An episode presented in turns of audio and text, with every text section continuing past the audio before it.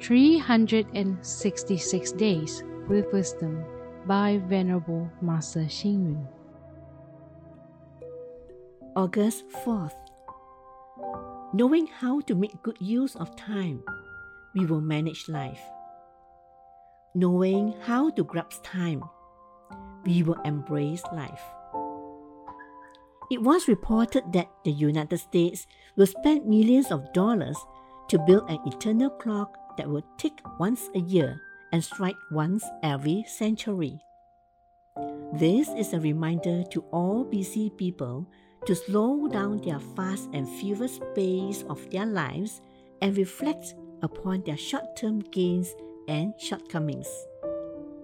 Indeed, the proper understanding and management of time is an issue that needs serious consideration and readjustment for modern society.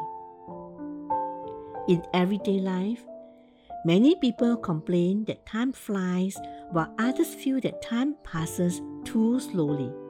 A day passes as though it were a year. Some spend their time in search of fame and fortune, forgetting to foster the affection within the family.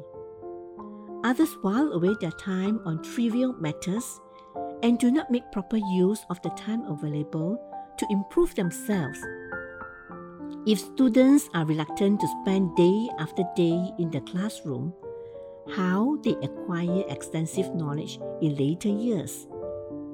If farmers are unwilling to till the land and sow seeds again and again, how can they reap a good harvest?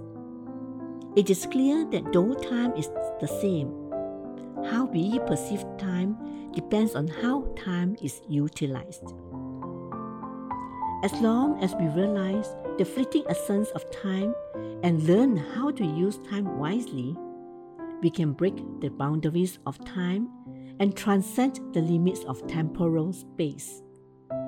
As long as we treasure every second of our life and grasp every moment, we too can follow in the footsteps of the early sages to establish virtue, perform meritorious deeds, and practice right speech so as to experience the truth of the saying, a moment is eternity.